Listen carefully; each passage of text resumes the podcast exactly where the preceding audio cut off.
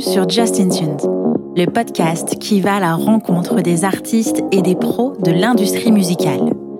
Ici, on parle de musique, de carrière, de galère, de créativité, de talent et de passion. Je suis Justine, fondatrice du podcast et chef de projet pour les entreprises culturelles et projets créatifs. Chaque semaine, je me mets au défi de pouvoir vous partager un max d'infos et d'inspiration pour propulser vos projets.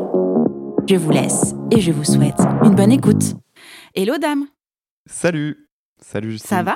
Ça va très bien, merci. Tu vas bien? Ça va parfaitement bien. Merci de m'avoir invité. Mais merci à toi d'avoir accepté mon invitation. Je suis très contente de te recevoir aujourd'hui. Bah, ça, me fait, ça me fait encore plus plaisir, je pense. trop, de, trop de politesse entre nous. Est-ce que tu peux te présenter, s'il te plaît? Oui, alors je suis Dame et j'anime le podcast d'analyse musicale Écoute ça. Voilà, j'ai je suis, 33 ans et je suis enseignant dans la vie civile. Je suis professeur des écoles. D'accord, ok. Est-ce que tu peux me parler un petit peu plus de ton parcours? Eh ben, je suis un gros passionné de musique depuis très très longtemps. Et en fait, j'ai commencé la musique assez jeune. j'ai fait de la guitare quand j'avais. Je crois que ma première guitare, c'est quand j'avais eu 7 ans. Euh, on m'a offert une petite guitare classique. Je ne me suis pas vraiment mis tout de suite, tout de suite. J'ai commencé à m'y mettre un peu plus sérieusement vers 9 ans. Puis après, j'ai eu ma grosse période de, guitare à, vers mes 15, 16, 17, jusqu'à 20 ans. Là, c'était euh, deux heures par jour, quasiment incompressible. C'est là que j'ai commencé à avoir euh, une, vraiment un truc dévorant pour la, pour la musique. Alors, il y avait le, cinéma qui cohabitait pas mal à ce moment-là. Et puis, mmh progressivement, le cinéma s'est un petit peu effacé. la musique a pris de plus en plus de place. Et puis, euh, j'ai des marottes, en fait. J'ai, des, j'ai, une tendance à vouloir euh, toujours euh, intellectualiser les choses et, et faire de l'analyse sans cesse, sans cesse, sans cesse. Et j'ai monté le podcast parce que je commençais à en avoir marre de saouler mes copains euh, et mon entourage avec ma vision de la musique qui était pas forcément partagée. je me suis dit, bon, bah, fais un podcast, ce sera plus simple. Parce que là, au moins, les gens seront volontaires pour écouter tes, trucs. Et, voilà. Et, avec. Euh, Ils seront consentants. Voilà. Et en plus de ça, j'ai eu un petit peu de chance puisque j'ai fini par rencontrer euh, des, un public qui, qui, aime bien ce que je fais. Donc, je suis très content de ça. Donc, ça y est, j'ai arrêté d'embêter mon entourage et j'embête des gens qui sont volontaires maintenant. D'accord. Et justement, quel est ton rapport à la musique aujourd'hui? Tu me parles que tu l'intellectualises beaucoup, que tu en parles beaucoup au sein de ton podcast, mais à l'extérieur du podcast, est-ce que tu en fais? Est-ce que tu as un groupe? Est-ce que tu es musicien? Qu'est-ce que tu fais? Alors, des, groupes, j'en ai eu plusieurs, mais toujours des petits trucs euh, très locaux hein, qui ont qui ont jamais vraiment publié quoi que ce soit. Donc, euh, pour de la musique, en fait, pour m'amuser à côté. Ce que j'ai beaucoup fait mhm. pendant plusieurs années, c'était des vidéos sur Internet de, de reprises de guitare. Je crois que j'en ai une, j'ai une chaîne sur laquelle il y en a plus de 150. Depuis, que je fais le, depuis que je fais le podcast, j'ai arrêté ça parce que je trouve plus le temps de le faire, mais je continue de faire euh, beaucoup de guitare à la maison. Euh, mhm. Et sinon, j'avais participé à. ma plus grosse expérience de groupe, on va dire, c'était avec un groupe euh, du, de, près de chez moi hein, qui s'appelle Cool Cavemen. Et j'avais rejoint le groupe pour les sessions d'enregistrement et pour les concerts pour leur dernier album. Donc c'était vers 2016, si je dis pas de bêtises, peut-être un peu avant. Mhm. Mmh, et, voilà, c'était le moment où je me suis euh, retrouvé euh, en studio à enregistrer des trucs et tout. Et puis finalement, maintenant, je fais de la musique dans mon coin. J'aimerais bien euh, réussir à concrétiser un jour quelque chose et puis faire un album. Mais en fait, je pars dans tous les sens tout le temps. donc, c'est, je suis trop disparate pour vraiment me dire, allez, pose-toi, fais un truc, euh, ça n'aurait aucun sens. Euh, dernièrement, j'ai fait une musique de jeu vidéo, après j'ai fait monsieur, enfin, en mode 16 euh, bits. En même temps, ce que je compose tout le temps, c'est de la guitare acoustique assez répétitive, façon musique minimaliste. ça, ça c'est le truc qui me plaît le plus à, faire. Et à côté, mhm. j'écris des morceaux de rock. Enfin, ça a aucun sens. Si je devais tout mettre sur un. Ça, je perdrais tout le monde. Donc, pour l'instant, c'est le bordel. Je trouverais bien un moment pour essayer de cadrer tout ça, mais, mais voilà. Donc, ça reste plutôt pour moi, en fait, tout ça. D'accord. Est-ce que tu chantes? Non, je chante pas. Et c'est un, de mes, un de mes grands drames. C'est que je, suis beaucoup, beaucoup trop pudique pour ça. Et j'aimerais beaucoup. Hein, oh. ça, ça, me permettrait peut-être de, développer euh, de développer ma musique. Hein, mais, mmh mais pour l'instant, je me limite à des instrumentaux parce que, et, comme j'aime pas les instrumentaux qui durent des plombes, euh, je fais des trucs justement minimalistes aussi pour corriger ça. Mmh mais non, je chante pas. Je suis, je suis beaucoup trop pudique. C'est fou ça. Ah. T'as un super podcast et t'es là hyper souvent et on, on entend toujours ta voix. Mais ouais. En même temps, j'avoue, chanter, parler, c'est différent. Mais complètement. Et puis ma voix, j'ai fini par l'accepter parce que j'ai fait, parce que j'ai fait 400 heures de montage sur le podcast. Donc au bout d'un moment, on finit par plus en avoir grand chose à faire. Mais au, tout départ, je suis comme tout le monde. La, la voix, une fois enregistrée, c'était Ah, c'est ça ma voix. Hmm. Bof. C'est affreux. C'est affreux. Et pourquoi est-ce que tu ne travailles pas totalement dans, la musique? Tu es professeur des écoles, euh, tu, travailles énormément euh, sur l'analyse musicale. Pourquoi tu n'as pas fait le combo professeur de musique? Ah, parce que j'ai parce que j'ai aucune formation musicale. C'est tout le c'est tout l'intérêt aussi de d'écouter ça, c'est que je me forme en même temps que je fais le podcast. C'est-à-dire que la, tout ce que j'ai emmagasiné comme bagage, c'est mhm. euh, du bagage d'autodidacte. C'est-à-dire que moi j'ai appris les choses dans le désordre. Euh, il y a encore des tas de choses que j'apprends aujourd'hui. Tu me demandes aujourd'hui de te donner le schéma de euh, je sais pas moi de la gamme mineure mélodique, je suis incapable de te le faire. Euh, mhm. J'ai voilà tous ces trucs là pour moi, ça fait pas complètement sens. Bah oui, sauf, que bon moi en principe je l'explique alors du coup c'est un petit peu embêtant. Mais euh, l'idée c'est que je vais euh, je vais toujours déblayer devant moi quotidiennement pour aller chercher de plus en plus d'infos. Mais en, réalité j'ai pas de base de conservatoire, j'ai aucun diplôme de quoi que ce soit là-dedans. Et en fait, tout ce que le podcast tire, enfin tous les avantages du podcast, c'est que je, à la fois j'ai un regard d'autodidacte, donc j'essaie d'amener des personnes qui sont, on va dire, au même niveau que moi, voire euh, qui connaissent encore moins de choses que moi, mais de façon très pédagogique, parce que du coup, je mhm. sais à quel endroit est-ce que c'est difficile de comprendre certaines choses. Et en même temps, ben voilà, j'ai pas de. J'aimerais bien pouvoir euh, prendre des, cours, etc. Mais il faut trouver le temps, il faut trouver euh, ben, les moyens mhm. financiers aussi à certains moments. Et puis, et puis voilà, c'est il y a un petit peu. Pas, il a jamais trop tard, mais ça, ça demanderait c'est un peu compliqué à faire, à faire ça maintenant, donc je continue comme je fais. Ok. Tu animes Écoute ça depuis 2017, c'est ça? Ouais. Mhm. Comment est-ce que tu as monté ce projet? Alors au départ, on était deux. Euh, donc le podcast, c'est moi qui en ai eu l'idée, l'envie, et qui, qui, est lancé euh, tout l'aspect technique. Mais au départ, on mhm. était deux avec, euh, avec mon pote Tom. L'idée, c'était qu'au moment où on a monté le podcast, on, lui allait déménager dans une, dans une autre région. Mhm. Et on avait un groupe ensemble. Et euh, j'avais pas envie qu'on que la distance géographique, euh, du coup, euh, nous sépare euh, un peu trop, quoi. Et donc, du coup, je me suis dit, bah, on va lancer le podcast, ça nous permettra de garder contact pour parler de musique tout le temps. Donc, il a, il a déménagé, il est allé vivre dans une autre région, donc ça nous permettait de, de continuer à, à converser de musique comme ça. Et puis, mhm. chemin faisant, lui, il a eu un, un, petit bébé, et puis petit à petit, j'ai fini par continuer le podcast tout seul dans mon coin. Mhm. Et, voilà, et en fait, comme le podcast euh, fonctionnait correctement, euh, bah, je me suis dit que je pouvais continuer. Et puis, euh, au début, j'avais du mal à assumer le côté, on va dire, frontman. Le, le fait en fait j'arrivais pas j'aimais pas l'idée de, de, personnaliser le podcast je, je voulais pas l'incarner et puis après bon bah, la force des choses a fait que j'ai fini par le par le complètement l'intégrer quoi mhm. pour quelle raison tu avais du mal à l'incarner? C'était quoi du coup d'être devant euh, ben, oui, sur le devant de la scène tout seul C'était ça la difficulté? Mmh, Pas totalement. En fait, ce qui m'embêtait, c'était euh, la. Mmh, bah, il y a plusieurs choses. Ça rejoint ce que je te disais sur le chant tout à l'heure. Il y avait une forme de pudeur. Mmh il y avait un truc qui. Tu sais, euh, il y a un. J'ai toujours eu l'impression que c'était pas poli en fait de se mettre trop en avant. Et, du coup, il y avait, euh, j'avais ce, recul-là. Il y avait aussi un, petit syndrome de l'imposteur, comme beaucoup de monde qui, qui, fait ce genre de ce genre d'exercice. Euh, cette idée de mais je suis qui moi pour donner des cours? En plus tu sais, comme je te l'ai dit euh, j'ai pas j'ai pas de bagage théorique très solide. Je j'ai jamais fait mmh carrière dans la musique. J'ai pas de réseau. Je connais pas ce milieu voilà, moi, tout ce que je fais, c'est que j'ai des bonnes oreilles, je sais euh, ce que je sais ce qui m'intéresse et je sais en parler. Mais euh, bon, comme n'importe qui aurait envie de le faire, enfin pourrait le faire s'il s'il avait le courage de, d'écrire un petit peu et de se documenter. Donc c'est, un, mhm. un, travail de journaliste en fait que je fais finalement. Et je me dis juste, il suffit juste d'avoir suffisamment de motivation pour le faire. Donc j'avais euh, tous ces trucs-là qui se combinaient et qui fait que j'avais pas très envie de me mettre en avant. Je trouvais que le format était plus intéressant que la personne. Puis après, ben, tu te rends compte que tu peux pas complètement le désincarner non plus, parce que bon, ben, j'ouvre. Il y, a plein de sujets sur lesquels j'ouvre grand ma tronche euh, en, euh, en mode euh, tiens, sur ce truc-là.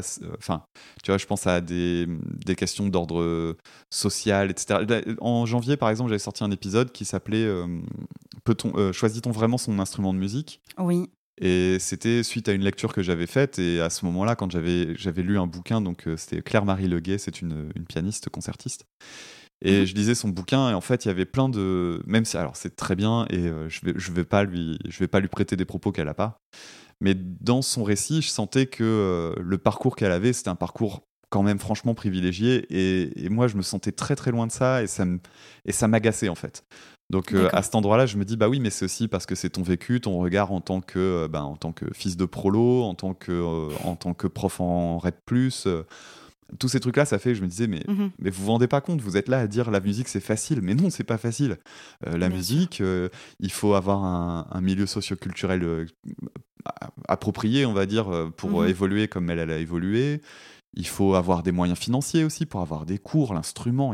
Enfin bref, et tout ça, ça m'avait agacé. Et du coup, je me dis, bah oui, évidemment, je peux pas faire un podcast désincarné, c'est pas possible. On a aussi nos, nos, visions, notre regard. Et à certains endroits, c'est salutaire. Quelles ont été les étapes que tu as franchies pour, euh, pour développer Écoute ça? Donc, tu as déjà eu l'idée. Comment mhm. est venu le nom? À quel moment est venu le logo? Les réseaux sociaux? Le site? Comment est-ce que tu as construit tout ça? Comment est-ce que tu as développé toute cette toile pour essayer de faire rayonner ton podcast? Alors, petit bout par petit bout. En fait, euh, au tout début, le podcast, il n'y avait même pas du tout la même forme qu'il a aujourd'hui, puisque au départ, avec euh, Tom, on était parti sur un, sur un format euh, titre par titre. Donc, l'idée, c'était découvrir un album, et à chaque fin de morceau, enfin, c'était un truc préparé en amont. Hein. Tout, ça a toujours été un truc très, très écrit, écoute ça. Donc l'idée c'était un morceau et on disait tout ce qu'il y avait à dire dessus. Puis on s'est rendu compte que c'était redondant parce que sur un album, tu as souvent les mêmes thématiques qui sont abordées, la même façon de composer. Donc au, au, final, on a fini par euh, partir sur une analyse plus thématique, plus écrite, mhm. plus euh, problématisée d'une certaine manière. Donc ça, ça c'est le départ. C'est-à-dire que la forme, elle a évolué. Ensuite, sur le, les aspects euh, annexes, moi, j'avais aucune connaissance et compétences techniques sur la question du podcast, donc tout ce qui était flux RSS, etc. C'était un bordel sans nom pour moi. Donc là, je tire mon chapeau, et c'est l'occasion de le faire aussi en public, au site PodCloud, euh, qui mhm. permettait de, qui donnait des tutos et surtout qui permettait d'héberger son podcast et de mettre en route un, RSS de façon complètement accompagnée et gratuite.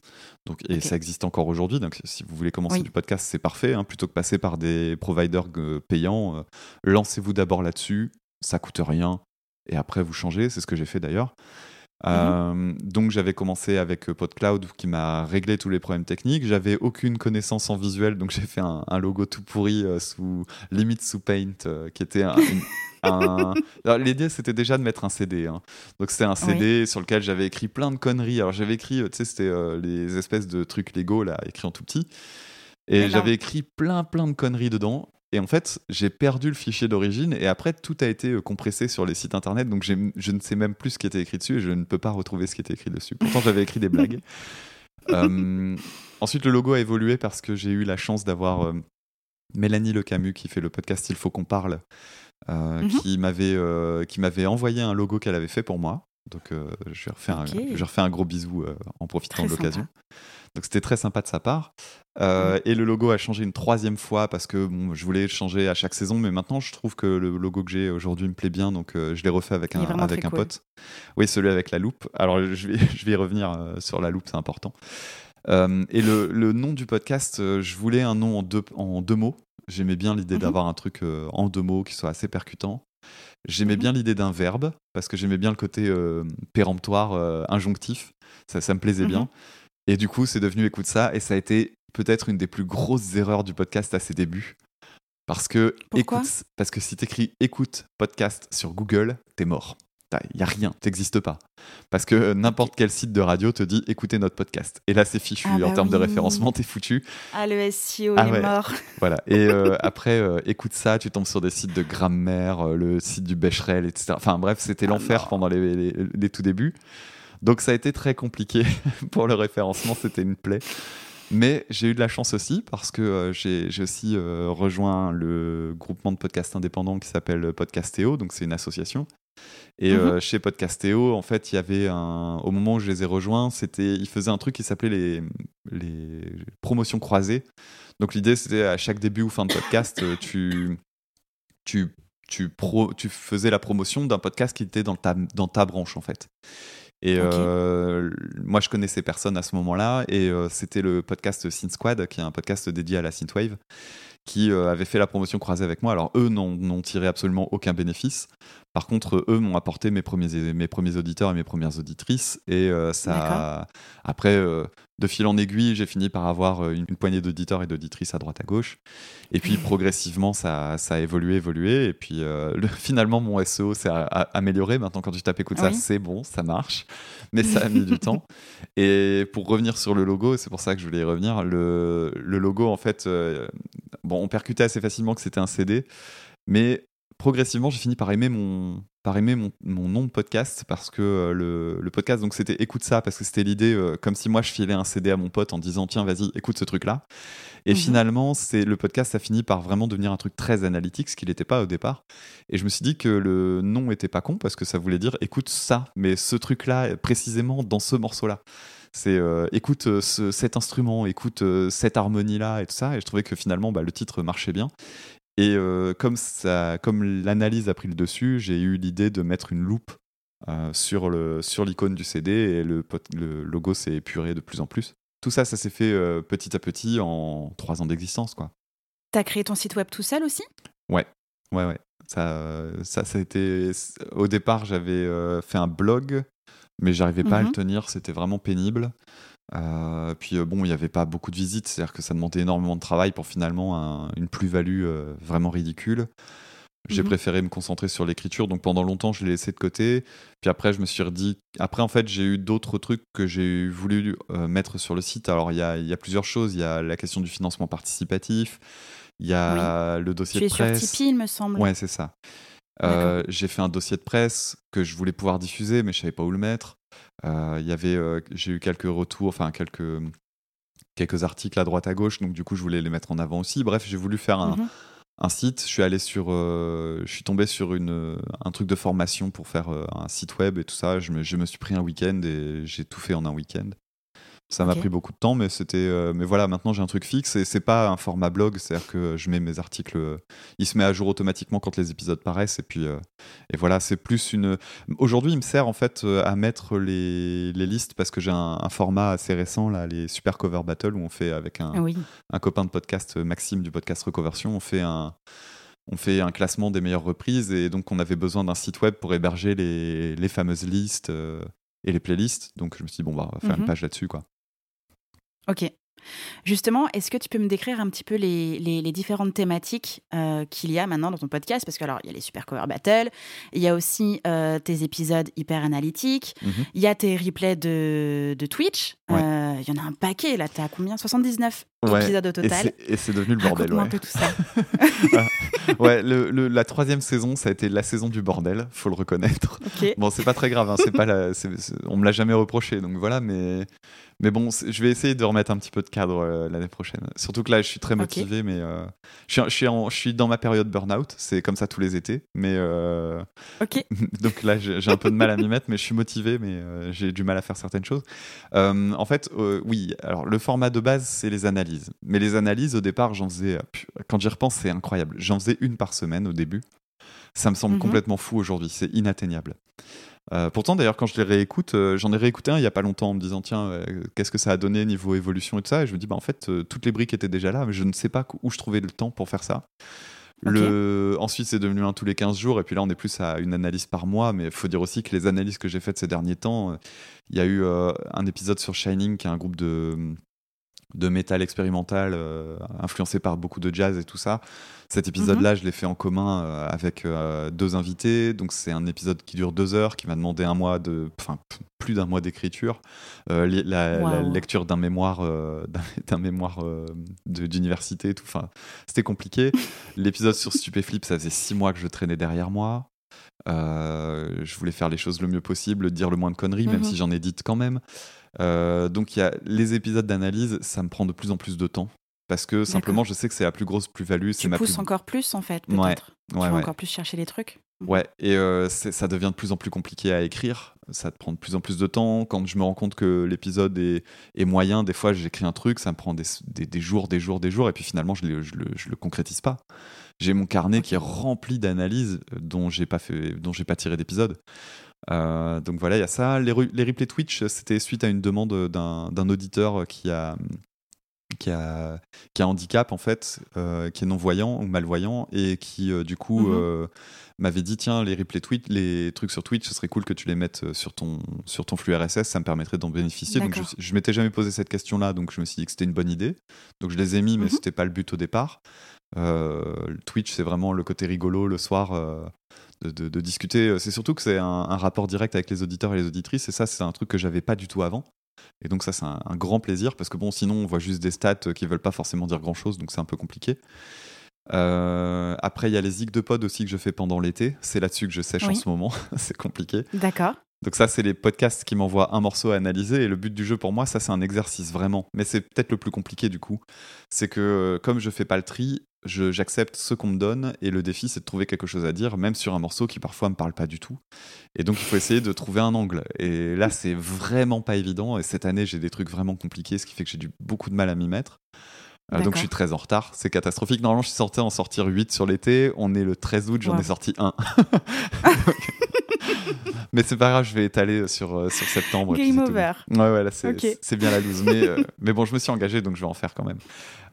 Et puis après, il y a les super cover battle ouais, que j'ai mis en route il y a pas longtemps avec Maxime. Et ça, c'est. à chaque fois, je mets un point d'honneur a toujours cité d'où ça vient. Donc je le dis et je le redis et je le redirai encore. Super Cover Battle jusqu'au nom, c'est emprunté à Super Ciné Battle, qui est le podcast que je préfère, qui est euh, un podcast de cinéma où euh, c'est euh, Papa et Daniel Andreev font une liste mhm. des, des, meilleurs films. Et donc à chaque épisode, pareil, ils reçoivent des listes d'auditeurs avec des films qui classent. Et euh, c'est le podcast qui m'a donné envie de faire du podcast en fait. Donc, euh, donc alors c'est du cinéma. Par contre, je leur ai piqué le nom. Euh, enfin, le piqué, non, je leur ai emprunté le nom parce que pour moi c'est plus un hommage. C'est des gens qui ont un, on va dire un audimat que j'aurais jamais. Mais, mhm. mais ouais, après le format est différent dans le sens où on a une liste fixe, nous, au départ, à chaque épisode. On connaît les trucs à l'avance. Ils sont bossés en amont. c'est un format un peu plus long. Enfin bref, il y a, y, y a, plein de choses sur lesquelles c'est forcément différent de Super, de Super Ciné Battle, mais c'est vraiment euh, inspiré de leur format à eux. Et du coup, je leur, je leur redis merci pour euh, tout ce qu'ils m'ont procuré comme plaisir à écouter leur podcast. Je, je sais pas s'ils m'écouteront un jour, et à la limite, je m'en fous pas mal, mais, mais euh, je le dirai toujours et on le dit à chaque épisode parce que ça nous semble important. pas de les identifier à chaque fois non?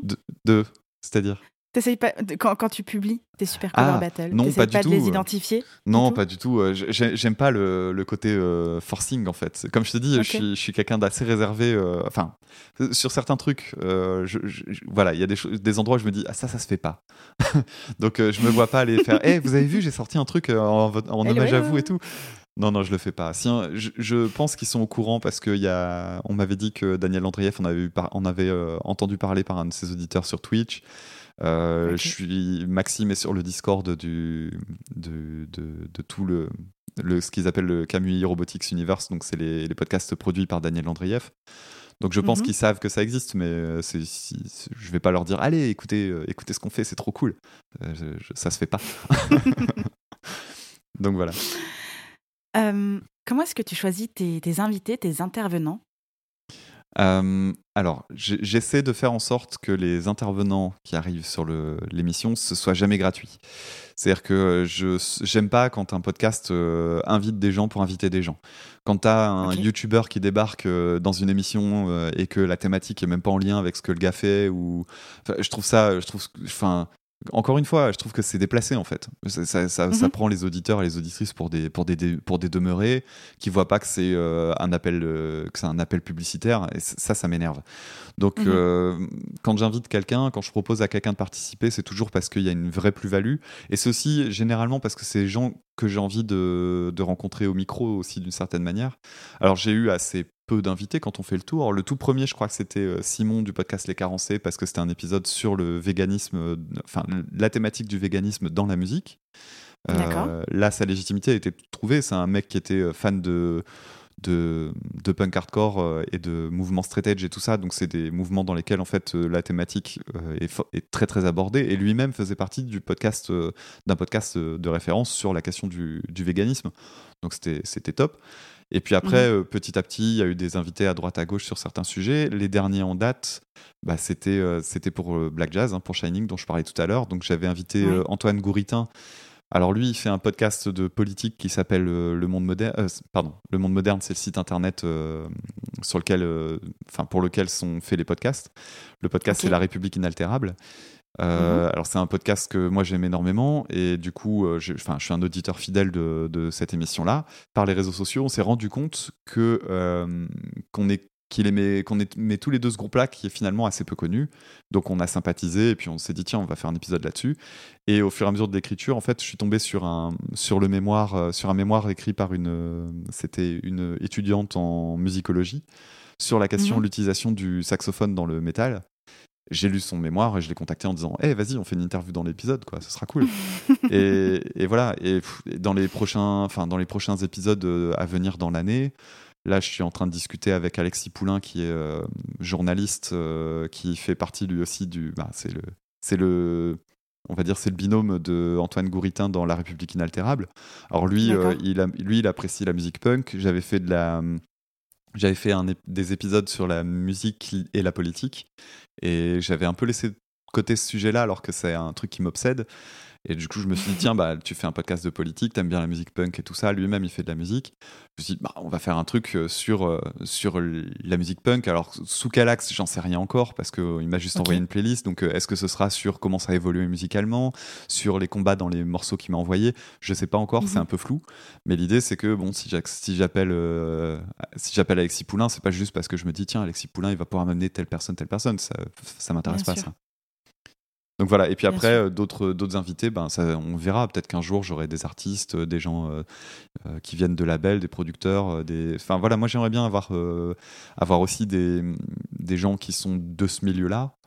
Mhm. Après, comment je les contacte et est-ce qu'ils répondront? Est-ce que, est-ce que je trouverai un intérêt, une légitimité à inviter telle ou telle personne? Ça, j'en sais rien, on verra bien.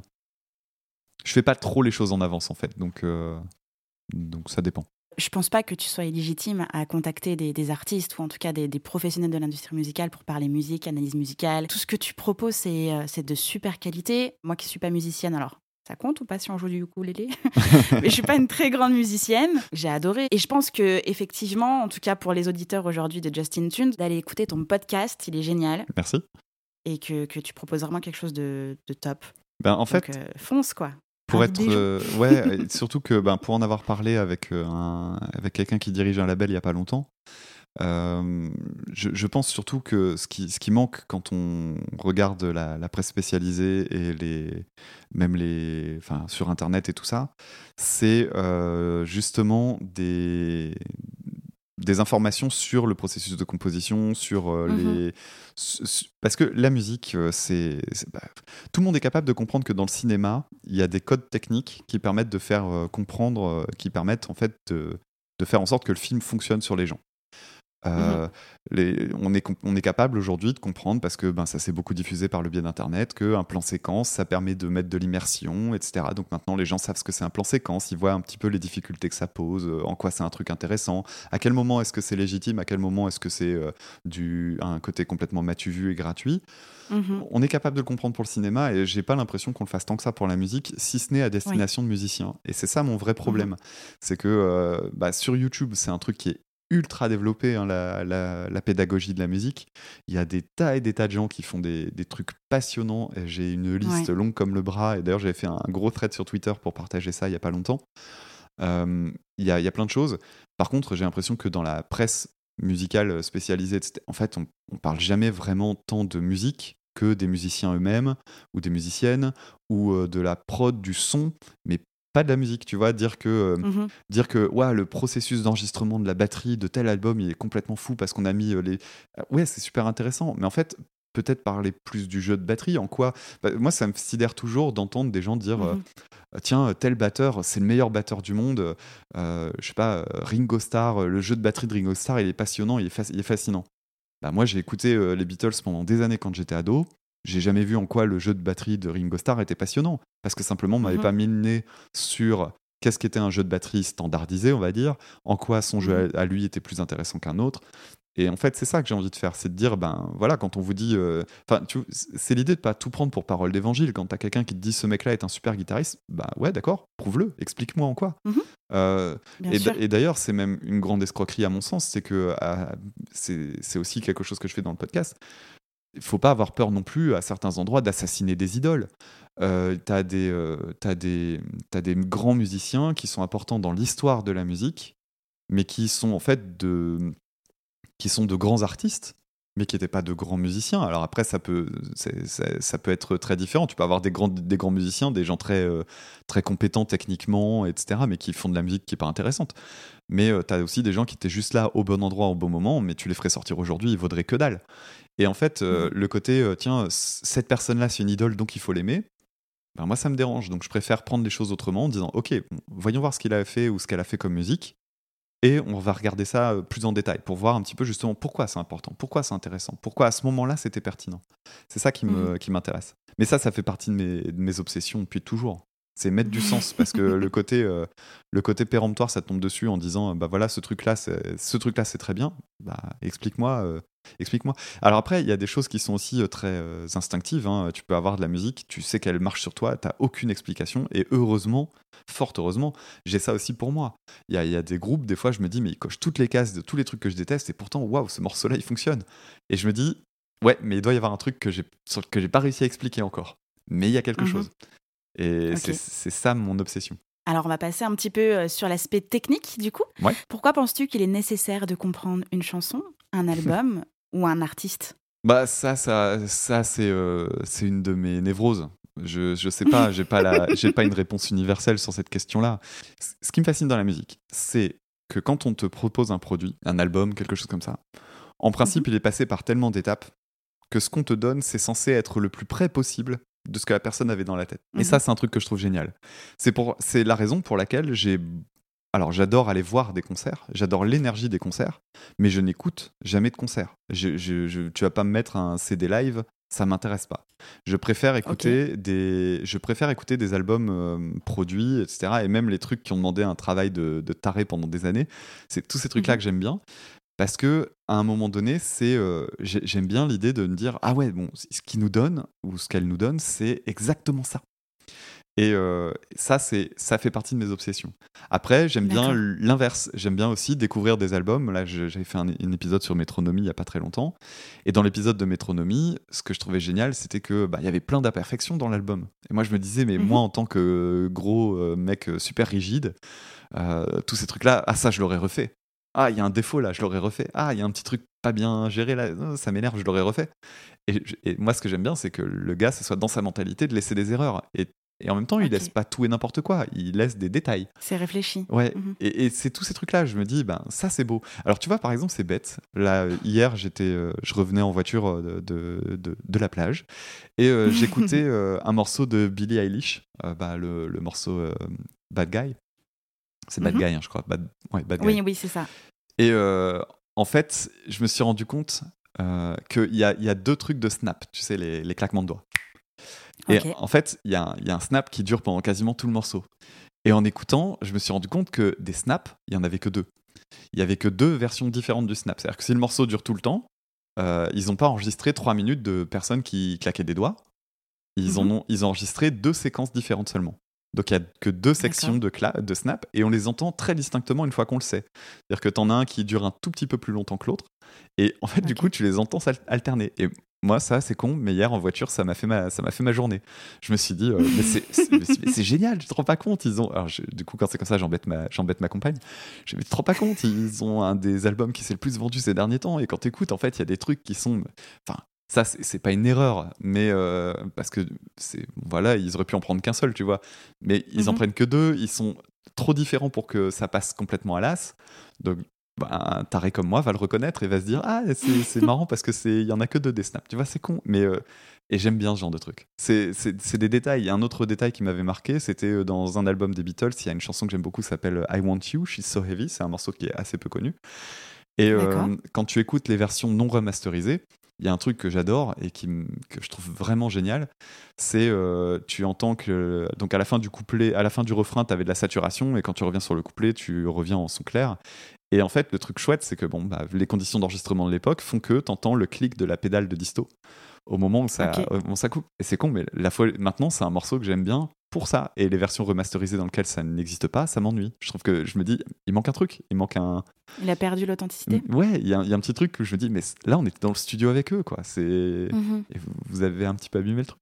Donc c'est des petits trucs comme ça, mais tu vois, des fois c'est des détails. Et je pense que beaucoup de monde peut euh, trouver un détail qui lui plaît. Et, j'avoue, moi c'est un truc que, que j'aime bien aller chercher. Le titre, avant d'arriver à nos oreilles, passait par des étapes différentes. Est-ce que tu as relevé les étapes indispensables? Est-ce que tu as remarqué des similitudes dans les étapes? Qu'est-ce qui fait euh, qu'un morceau part d'un point A et arrive dans nos oreilles? Tu veux dire à partir du processus de composition? Ouais. Ben, moi, ce que je trouve intéressant, c'est euh, toute la musique qu'on n'entendra jamais. Il y a hum, des fois, tu vois, tu écoutes des, albums, des groupes où euh, tu te dis, mais c'est pas, c'est pas possible de sortir des trucs comme ça en 2020. Il y a eu des trucs vachement plus intéressants. Vous êtes en train de nous sortir une suite d'accords qu'on a entendu 800 fois. C'est, mhm. pénible. Et là, je me dis, mais quelles sont toutes les étapes qui ont mené à avoir toujours la même musique? Ça, c'est un truc qui m'embête. Par contre, des fois, mhm. tu tombes sur d'autres artistes où tu te dis, euh, OK, le produit fini, c'est ça. Euh, simplement, tu sais que bah, pour arriver à un album de 10 titres, en fait, la personne a peut-être composé 15 ou 20, 25, voire même plus que ça, peut-être même une centaine hein, euh, parfois. Mhm. Et tu te dis, waouh, mais t'es capable de nous proposer un truc aussi bien? Et quels sont tous les trucs qui sont dans ta tête et qu'on n'entendra jamais? Ou alors, au contraire, quel est le, justement le, le tamis ou l'entonnoir qui fait qu'on arrive à avoir ce truc aussi, aussi beau, aussi réussi? Euh, et du coup, euh, quels sont les échecs, les trucs qui marchent moins bien, les, les, les trucs un peu plus médiums? Que, que tu as fait chez toi Moi, c'est un truc que, mhm. j'aime bien, euh, que j'aime bien me poser comme question, même si c'est des trucs auxquels on n'aura jamais accès. Mais c'est pour ça que c'est intéressant parfois de tomber sur des, des rushs de studio ou des, des, documentaires dans lesquels tu vois des groupes jouer en studio ou même des B-sides. Tu vois, quand tu tombes sur des albums de B-sides, souvent les albums de B-sides sont quand même franchement pas géniaux. Et ils ont un seul intérêt, c'est ça, c'est de te dire, bah ouais, à un moment donné, euh, quand tu vois l'album, les, les, grands albums, bah, ce sont des grands albums parce qu'à certains moments, il y a eu un processus d'écrémage, en fait. Et euh, qu'il y a mhm. eu du monde autour aussi pour guider, pour diriger, pour faire en sorte que ce soit un grand album. Parce que sinon, euh, même des, les plus grands artistes et les plus grands groupes ont composé des trucs pas top.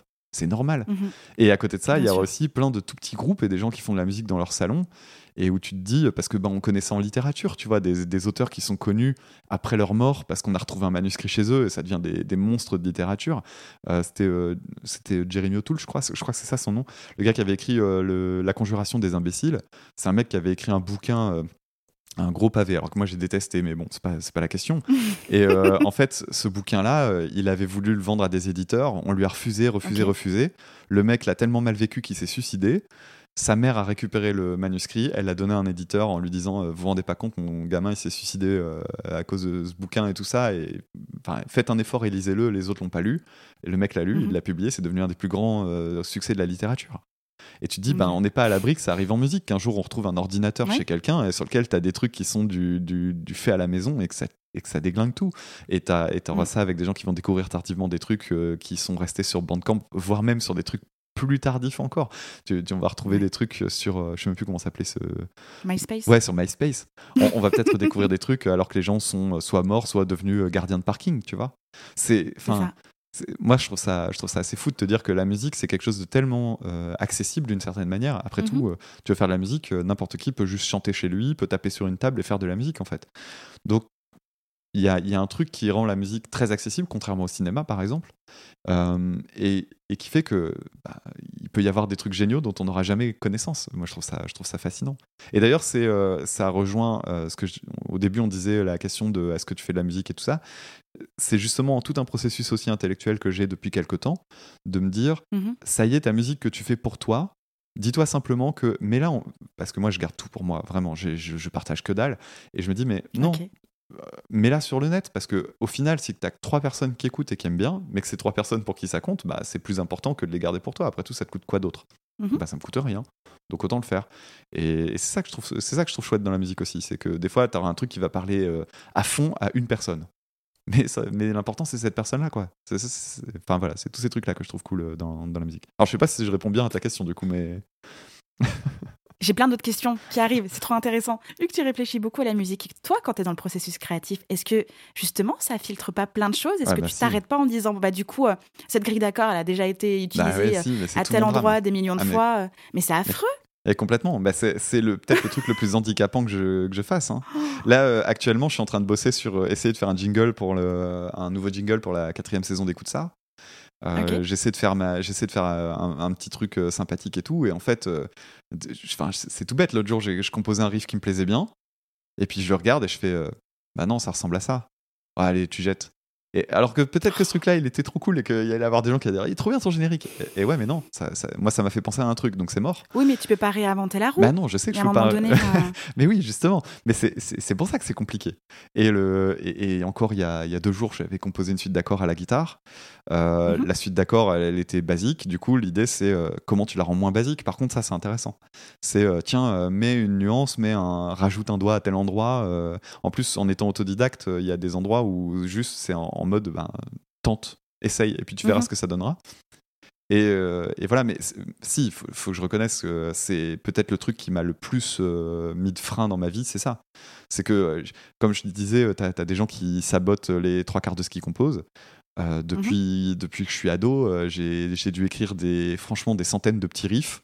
Et j'en ai des, des, trucs entiers, j'en ai fait très très peu parce qu'à chaque fois je me disais, oh non, c'est pas bien. Ah non, ça, ça ressemble à d'autres trucs. Oh, c'est pas assez intéressant, c'est pas assez riche. Oh non, c'est de la pinta, on s'en fout.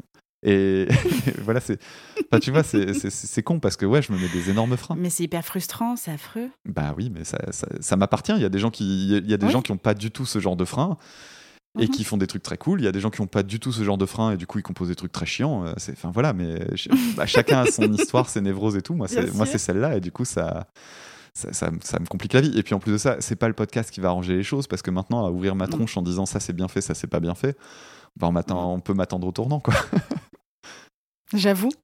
J'y avais pas pensé à ah, ça. Mais non, mais le jour, le jour où je sens un truc, tout le monde va être déçu. Hein, parce que moi, tout ce que je fais, euh, moi, même si j'aime bien la musique parfois un peu euh, compliquée harmoniquement et tout ça, mhm. J'aime aussi des, trucs très simples. J'aime beaucoup la musique de Philip Glass, par exemple, qui compose des trucs euh, mhm. super simples. Moi, j'adore aussi un compositeur qui s'appelle Carter Burwell, qui fait les musiques des films des frères Cohen, qui fait de la musique minimaliste. Donc, tu as un thème, une boucle, et en fait, tu fais tourner le truc et tu mets juste des instruments par-dessus qui vont reprendre la même boucle quasiment et tu fais des morceaux qui mhm. durent 2 minutes 30. Alors que moi, j'aime bien parler de morceaux qui sont super compliqués, qui ont des structures pas possibles. Bah, en fait, quand je compose, moi, c'est des trucs qui font 2 minutes 30 avec un truc super répétitif. Alors que c'est des trucs que j'écoute que chez Philip Glass et chez euh, Carter Bowell. Quoi. Donc le jour où on va mhm. écouter, on va se dire Ah, on va voir ce qu'il fait. Ah merde, il fait que ça en fait. tu vas tomber dans les analyses des autres podcasts. ouais, bah, peut-être bien. Mais après, les, gens pourront dire euh, Ah, mais j'ai écouté ce qu'il a dit et du coup, je comprends d'où ça vient. Et tant mieux. Mhm. Voilà.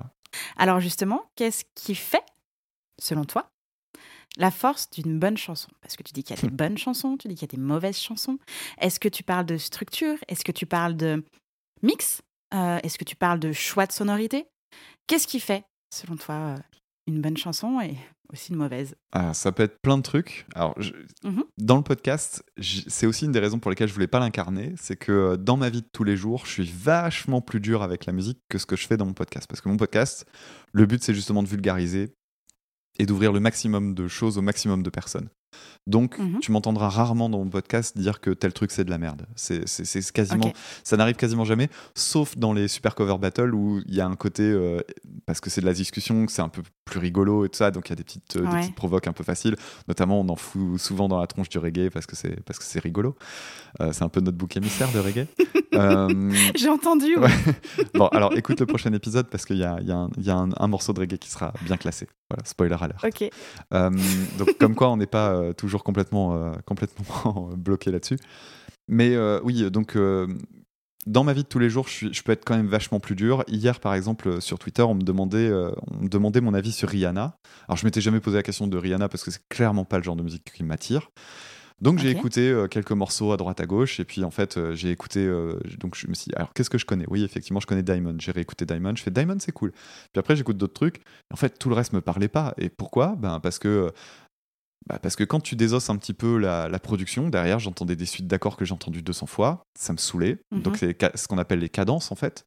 Ça, ça me gave d'entendre certaines cadences parce que j'en ai marre de les entendre. J'aime pas le type de chant parce que j'ai entendu 200 fois. J'aime pas la prod parce que c'est des trucs modernes, mais tu t'allumes ta radio, t'en entends 25. Tous ces trucs-là, mhm. ça fait en gros, tout ce qui sort pas du lot m'ennuie, mais terriblement. Moi, ce que j'aime bien en musique, c'est être surpris. Et après, la surprise, elle mhm. peut passer par plein, par plein de trucs.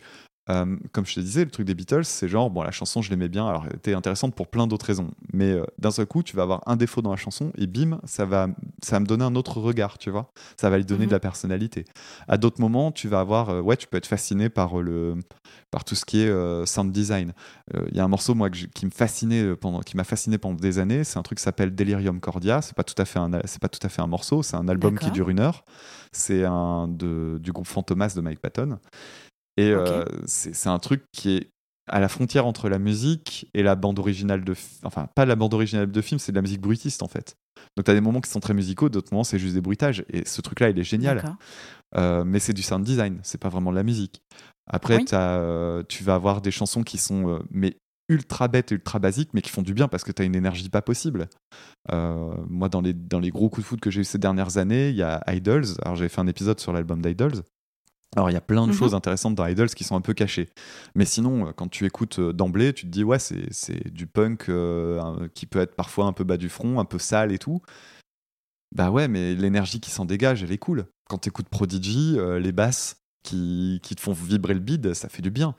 Donc il y, y, a plein de choses en fait. Et, ça, ça, ça, appartient à chacun. Et, et, c'est pour ça que, le, que dans le podcast, j'essaie de faire attention à, jamais dire, à, jamais avoir un avis trop préemptoire, parce que ce qui me déplaît moi peut plaire à d'autres et inversement. Mhm. Donc il y, a plein de choses, mais bah, tu l'as dit, hein, ça peut passer par euh, des, façons d'aborder la musique, il y en a 500 000. Ça peut être les paroles, ça peut être euh, les suites d'accords, ça peut être les instruments utilisés aussi. Parce que tu peux avoir un truc super basique, mais avec des instruments que tu n'as jamais entendus. Donc euh, voilà, il y, a plein de choses comme ça qui sont très, très diverses. Et justement, comment est-ce qu'on fait ces choix? Je rencontre des artistes par le studio et aussi à l'extérieur. Et ils composent, ils font des choses qui leur ressemblent à Mhm. Et après, tu as d'autres oreilles qui rentrent en jeu, surtout quand tu arrives dans des labels. Ah bah, des gens qui vont apporter leur goût, leur vision. Alors des fois, ça match à fond, et des fois, les morceaux ne sont plus ce qu'ils étaient au départ. Mhm. Comment est-ce qu'on choisit en fait? Alors j'ai jamais été dans cette position-là et je connais pas d'artistes euh, qui, qui, ont été confrontés à ça, donc du coup j'aurais du mal à te répondre euh, de façon pro. Mhm. Moi je donnais juste une, vision euh, un peu naïve d'auditeur de, de, de musique d'abord, à certains endroits, tu as aussi des rencontres artistiques qui se sont faites grâce à des, à des arrangeurs. Tu as des gens qu'on a foutus dans des studios à qui on a proposé un arrangeur ou une arrangeuse, je sais pas si ça se dit au féminin, mais allons-y parce qu'on dit jamais ces noms-là au féminin. et, et, en fait, tu mets un, tu mets un arrangeur ou une arrangeuse derrière, et puis d'un seul coup, ton morceau qui était un truc super basique avec quatre accords devient un truc génial parce qu'il aura pensé ou elle aura pensé à te mettre un, xylophone, à te mettre, à, te sortir un instrument tibétain dont tu n'avais jamais entendu parler, parce que c'est le mhm. boulot des arrangeurs. Donc le boulot d'arrangeur, moi, c'est un boulot qui me fascine. Mais euh, voilà, où ils vont te changer des harmonies, ils vont te changer une note dans ton accord, mais d'un seul coup, ça va lui donner une couleur pas possible. Ça, c'est bien. Et d'ailleurs, c'est même tout l'intérêt du truc, c'est que quelqu'un comme moi, qui est un autodidacte et qui va du coup avoir peut-être une vision un peu basique de la musique, tu lui mets un arrangeur ou une arrangeuse qui va avoir un, regard euh, plus affûté en termes de théorie, il va pouvoir mhm. te dire, attends, on va épicer un peu les choses. Tu sais, c'est vraiment l'idée. Enfin, des fois, tu as des métaphores qui marchent bien. Celle de la cuisine, ça, va, ça fonctionne parfaitement bien. Entre un plat de pâtes que tu fais chez toi et un plat de pâtes que tu vas manger dans un restaurant 3 étoiles, ben, techniquement, c'est des pâtes. Sauf que euh, mhm. la personne qui aura, fait qui aura bossé le bazar, elle aura mis euh, une façon de la cuisiner avec euh, tels ingrédients, tel truc. Et en fait, d'un seul coup, tu peux changer mais complètement ce que tu avais au départ. Donc ça, ça peut être des mhm. rencontres bénéfiques. Après, tu peux avoir euh, l'excès inverse. Euh, l'exemple que j'ai souvent en tête, c'est l'album de... Il y a un album de Fiona Apple qui a fait parler d'elle il y a pas longtemps parce qu'elle a ressorti un album il y a, il y a quelques semaines. Fiona Apple avait sorti un album qui avait, enfin, elle avait complètement composé, écrit un album qu'elle avait enregistré et tout ça, et son label lui a imposé de travailler avec John Bryan, qui est un grand, euh, qui est un, grand producteur, et il a, il a repris l'album à zéro. Et la version John Bryan, en fait, elle est, alors, elle est plus riche à certains endroits parce qu'il a mis des, orchestrations un peu différentes et tout. Sauf qu'en fait, euh, mhm. de, de l'avis de la plupart des fans, dont moi, euh, il a enlevé tout le sel de l'album. Et du coup, il y, a deux, il y a deux versions de cet album. Alors, en gros, la version officielle, c'est celle de John Bryan parce que c'est celle du label. Et ça a tellement déplu à Fiona Apple qu'elle l'a ressorti sous le manteau. Euh, elle l'a fait leaker en fait sur le net. Et aujourd'hui, mhm. l'album, il existe dans sa version démo. Et c'est une version qui est tellement plus proche de ce que voulait l'artiste au départ qu'elle est mhm. reconnue aujourd'hui comme étant la version de Fiona Apple. Et comme, à mon sens, ce qui compte le plus, c'est la vision de l'artiste avec ses défauts, eh ben moi je préfère écouter la version de l'artiste. Mais j'exclus pas non plus le rôle des personnes dans les labels et compagnie qui vont parfois euh, mhm. ben, ouais, euh, te transformer du plomb en or. C'est possible. C'est vraiment très. Euh, c'est du cas par cas hein, dans ces cas-là. Mhm. Mais après, en tant qu'artiste, par contre, il y a juste un truc que je garde en tête c'est que à partir du moment où on essaie de te faire sembler à, autre chose, c'est-à-dire si on te dit ah, ah ton album, j'aimerais bien moi il va sonner comme cet album-là, non, mhm. ça, ça, craint, ça, ça craint. Sonner comme quelqu'un d'autre, ça craint. Et euh, sonner comme un, et sonner euh, comme un truc, euh, et sonner comme une époque donnée aussi, c'est, franchement, ça craint. Parce que as tu, risques d'ancrer ton album dans une période. Du coup, tu peux faire un, un truc qui va marcher d'un coup en termes de commerce, ce sera très bien, mais qui sera oublié dans les années d'après. Et tu as des groupes comme ça qui survivent pas euh, ou qui du coup ont, ou qui ont mhm. peut-être moins de succès ou qui n'arrivent pas à pérenniser des trucs. Je repense euh, là il y a pas longtemps, je voyais euh, près de chez moi, il va y avoir le groupe The Darkness qui va jouer dans pas longtemps.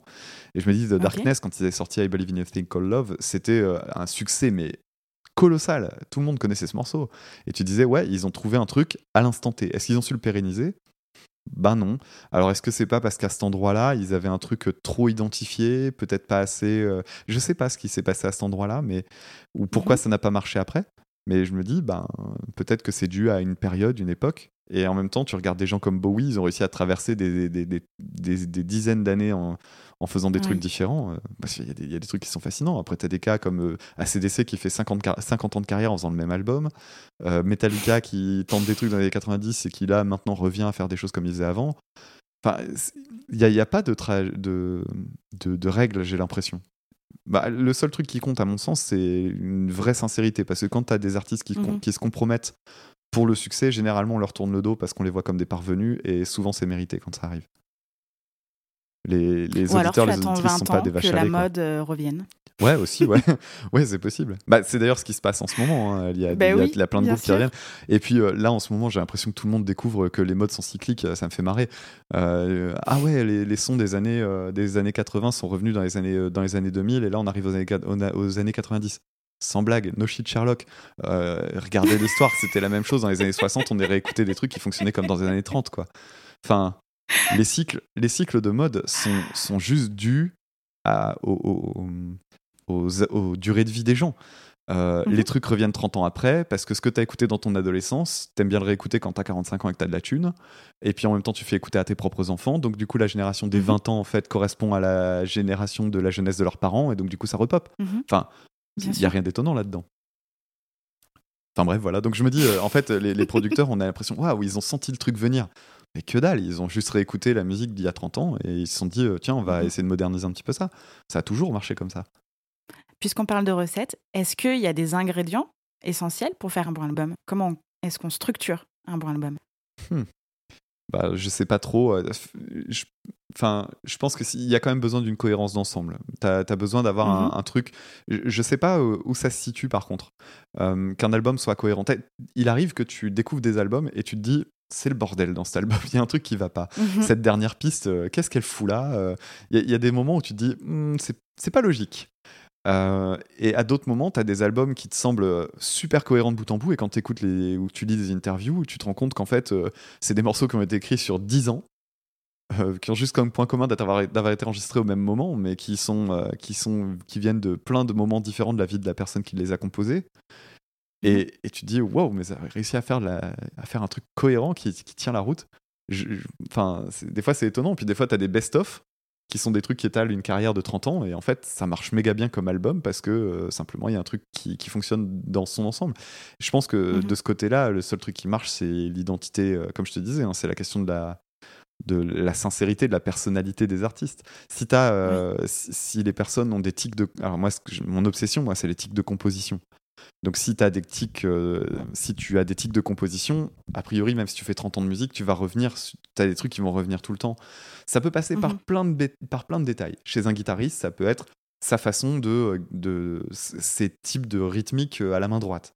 Ça peut être euh, une façon d'utiliser des... Par exemple, moi j'aime beaucoup Frank Zappa, et dans la façon mhm. de, de, composer de Frank Zappa, enfin de jouer ses solos, il a une tendance à, à mettre des cordes à vide tout le temps. Et des fois, en créant des dissonances, des trucs euh, un peu bizarres et tout, n'empêche que t'entends deux secondes d'un solo de Zappa, tu sais que c'est un solo de Zappa. Et, je pense que c'est ça le, secret pour qu'un album marche, c'est que tu sentes que c'est que c'est un, un, truc qui correspond à cet artiste-là et pas un autre, ou à ce groupe-là et pas un autre, à ce moment-là dans leur mhm. carrière. Je pense que c'est ça qui fonctionne le mieux. Et si en plus de ça, derrière, tu as une cohérence en termes de, de paroles, si tu fais un album où les pistes se suivent parce que tu fais un, truc qui lit les pistes entre elles ou ce genre de truc, alors là, ça, peut être encore mieux. Mais ça correspond pas forcément. Et d'ailleurs, aujourd'hui, l'industrie musicale change. Et euh, on voit de plus en plus d'artistes sortir des EP ou des singles séparément, puis après les compiler en album. Un peu comme on faisait dans mhm. les années 60. Hein. D'ailleurs, les années 60, on sortait mhm. les trucs en single et à la fin, on faisait un album. Mais parce que c'est genre, bon, bah maintenant qu'on a fait six singles, euh, bon, autant faire un, autant faire un vinyle complet avec 10, avec 10 titres. Et donc, on recomposait des trucs un peu à l'arrache derrière. Et ben aujourd'hui, tu vois que tu as des artistes qui sortent des trucs de façon très sporadique euh, parce que ça correspond à l'économie d'aujourd'hui. Un artiste qui va mhm. sortir un morceau toutes les semaines, bah, il s'assure de, garder une actualité. Euh, les gens qui vont découvrir au troisième titre vont réécouter les premiers. Et du coup, ça, ça, ça rend le truc plus pérenne aussi. Et, mmh. là, là où ça devient difficile, c'est de réussir à faire en sorte que tout ça tienne la route sur un album. C'est intéressant de, voir comment ça a bougé ces questions-là. Je ne sais pas si le streaming va amener ce genre de, truc complètement. Pendant un moment, c'était craint par beaucoup de monde. Je vois qu'aujourd'hui, euh, les albums existent encore. Hein. Quand on parlait de la fin des CD, des... c'est complètement faux aujourd'hui. Mais ça reste quand même quelque chose qui se fait de plus en plus de sortir des trucs à droite à gauche. Et je suis, ouais, je suis assez curieux de voir comment tu arrives à combiner du coup tout ça et à faire un truc cohérent. Mmh L'avantage de pouvoir sortir des sons toutes les semaines, c'est effectivement d'avoir une actu euh, récurrente. Euh, la difficulté, c'est de garder la qualité, en ah fait, bah. et de pas être plutôt dans la quantité. Et, et ça, beaucoup, beaucoup d'artistes ont du mal, en fait, à intégrer ce, non pas la qualité, mais en tout cas, ils ont envie d'être toujours présents, mais tu sais, juste pour être visible sur le web. Ah bah on parle de carrière en nombre de vues, tu vois, en mmh nombre de streams, et non pas en termes musical, en, pour essayer d'avoir des ultra fans, euh, de, délivrer des vrais messages dans, dans leur musique, tu vois. C'est un peu le côté obscur de la force du streaming, je trouve. Ouais, et c'est là que arrive mon gros côté de gauchiste là, c'est que euh, c'est aussi dû à aussi dû à une économie qui qui, qui provoque ça. Le, mhm. On est dans une économie de flux et on est dans une économie de masse. Tu ne fais pas une carrière de musicien euh, à temps plein à moins d'avoir une logique de masse. Parce que tu peux pas vivre mmh. de ta musique euh, sans avoir euh, des, dizaines de, milliers d'écoutes, des centaines de milliers d'écoutes, des millions d'écoutes.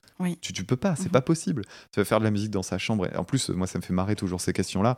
Quand on dit, oui, mais si, regarde, tel, tel artiste, il a fait son album dans sa chambre, hein, regarde. Oui, mais là, tu es en train de me parler du seul qui a marché sur 500 euh, 000 qui sont à la porte. Hein. Donc, euh, le côté, euh, regardez, le self-made man, c'est magnifique. Non, mais arrêtez deux minutes. le self-made man, si vous le reconnaissez, c'est justement parce qu'il est l'exception. La règle, c'est pas celle-là. Hein. La règle, c'est quand mhm. tu es amateur, tu es amateur. Tu fais ça sur ton temps libre et c'est la galère et c'est la merde. Parfois, il y en a qui mhm. ont un énorme coup de bol et qui arrivent à être mis sur le devant de la scène et tant mieux pour eux tant mieux pour eux. C'est tout le mal qu'on peut leur souhaiter. Et c'est ce que tout musicien euh, espère secrètement. Peut-être pas, le, peut-être pas le, le succès euh, démesuré euh, avec les gens qui se jettent sur toi quand tu es dans la rue. Ça, ça, mhm. je pense que personne n'en a vraiment envie. Par contre, le côté de dire hé, ma passion, ça devient mon métier. Franchement, qui n'en a pas envie, qui ne l'a jamais rêvé hein. C'est clair. C'est mhm. ce qu'il y a de plus beau. Donc, donc voilà, c'est les, artistes qui, qui, galèrent chez eux. Le, seul truc que je vois, c'est que je pense qu'un artiste bien organisé peut encore s'en tirer pas trop mal. C'est-à-dire que le mhm. côté je sors mes albums, euh, je sors un titre toutes les semaines. Si le truc a été composé en fait pendant deux ans et que tout ce qu'il a gardé, c'est les dernières étapes de, de mixage et compagnie euh, mhm. pour les distribuer un par semaine, mais en réalité on n'a pas vu tout le boulot en amont, ça passe. Mais quelqu'un qui est capable de composer, alors il y en a hein, sans doute, hein, des, des staccanovistes qui sont capables de sortir un album par semaine. Euh, enfin, il y, a des exemples dans l'histoire. Hein, Zappa qui a fait 80, mhm. qui a fait plus de 80 albums studio. Euh, moi j'aime beaucoup un guitariste qui s'appelle Buckethead qui sort, euh, qui sort trois albums par an depuis 10 ans. Mhm. Enfin, même plus que ça parfois. Il y, a des moments, c'est quasiment un par mois. Bon, il y a à boire et à manger, mais il y en a qui arrivent à le faire. Mais bon, je suis pas certain que tu puisses garder. Et puis, tu te mets à un moment donné, il faut aussi se dire tu te mets en risque, quoi. À un moment, enfin, comment tu mets en valeur certains trucs dans ta, dans ta carrière à quel moment tu, sors trop Mais oui, enfin, il y a des moments, il faut sortir la tête de l'eau aussi. Il faut. Oui. Parce que tu sais, quand tu as une carrière avec 150 euh, morceaux, euh, si tes 150 morceaux, tu les as fait sur 50, 50 ans de carrière, évidemment, tu auras des moments avec des pics, avec des trucs qui sont plus connus que d'autres. Si tu les as sortis en 6 mois, Enfin, c'est exagéré, bien sûr, mais comment tu mets en valeur ceux qui sont mieux que les autres? Et puis, que deviennent mhm. ceux que t'aimes bien, mais qui ont moins bien marché? Bah, t'as pas la place pour les faire vivre. C'est un peu dommage. Bah oui, bien sûr. Quels sont les artistes qui t'ont fasciné? Alors, depuis quelques années, j'ai tendance à, vraiment rejeter très fortement l'idée d'idole, euh, mhm. parce que personne n'est fiable. Parce que tu auras toujours un moment où tu auras euh, soit une déception, euh, soit un moment où tu apprendras que l'artiste que tu aimais, qui t'avait l'air tellement sincère, est en fait une immonde saloperie. Donc j'ai tendance à, vraiment me méfier du côté idolation. Mais il y a quand même des musiciens que j'admire pour, leur, pour certains trucs. Alors notamment, j'ai un guitariste que j'aime énormément, c'est euh, Bumblefoot, euh, Rontal, qui est en fait euh, connu aujourd'hui pour avoir été un des guitaristes de Guns N' Roses pendant quelques années. Qui est un, musicien extraordinairement impressionnant en termes de composition. Ce mec a tout fait et quand il, t'a composé à 20 ans un album que, que, que des tas et des tas de gens ne composeront jamais dans leur vie, d'une complexité complètement folle et en même temps d'une légèreté sidérante. J'ai fait un épisode mhm. d'ailleurs dessus. C'est euh, c'est des grosses influences jazz, c'est super technique en même temps, c'est que ça se prend tellement pas au sérieux, c'est bourré d'espèces de blagues. C'est de l'instrumental dans lequel on fait des blagues. Faut quand même y arriver. C'est lequel épisode? Euh, C'est un des. Alors ça date un petit peu. C'était un format que j'avais mhm. lancé qui s'appelait Découvre ça. Et euh, c'est Ron Tal, The Adventure of Bumblefoot. Donc ça c'est pour le côté guitare. Après il y a en chant, je suis admiratif et en carrière, je suis admiratif de Mike Patton que Mike Patton, c'est donc le mhm. frontman de de Face No More, de Mr. Bungle, de Fantomas. Enfin, c'est un gars qui a fait plein plein de groupes. Et en fait, lui, ce que je trouve génial, c'est que il se donne aucune limite. Le mec, il a fait des concerts de crooner, donc vraiment de crooner, à façon Sinatra. En même temps, il a fait des albums de musique bruitiste où il fait, euh, où il passe son temps à hurler. Euh, il, fait, il, a fait de la funk. Enfin, il, il fait tout et n'importe quoi. Il a aucune limite. En gros, c'est j'aime bien cette musique-là, je la fais et pourquoi je la ferais pas? Il y en a un autre dans le même genre, c'est Maynard James Keenan, le chanteur de Tool, que j'aime bien aussi pour cette raison-là. Donc ça, c'est les, c'est vraiment les deux que j'ai, que j'ai le plus, euh, qui m'ont le plus marqué dans mon parcours musical. Et puis après, il y a des, des, groupes qui peuvent m'impressionner parce que, euh, bah là, tu vois, dernièrement, Idols, ça a été mon dernier gros, gros coup de foudre. Parce que eux, ils ont une musique qui est super cool, ils ont une vraie modestie et une. Enfin, tu sais, ils sont. C'est, c'est des gens très simples en fait, qui ont un succès de taré aujourd'hui, mais qui sont vraiment très très simples, très sobres. Et en plus de ça, quand mhm. tu lis les paroles et que tu vois le fond euh, intellectuel derrière, c'est alors c'est un groupe de snowflakes, comme on dirait. Euh, c'est des fragiles parce que tu comprends, ils, sont, ils sont contre le racisme, le sexisme et tout ça. Donc euh, en fait, c'est des victimes, c'est des fragiles parce que dans notre dans notre joli monde à nous, euh, défendre ce genre de valeurs, ça fait de toi un, faiblard. Alors, euh, si c'est ça, si c'est ça, formidable. Je suis un faiblard, génial. Euh, et, en fait, c'est un groupe qui, cochait tellement de cases que je me dis, mais waouh, c'est le groupe dans lequel j'aurais aimé être, ne serait-ce que parce que bah, ils font des paroles super intelligentes sur des sujets passionnants.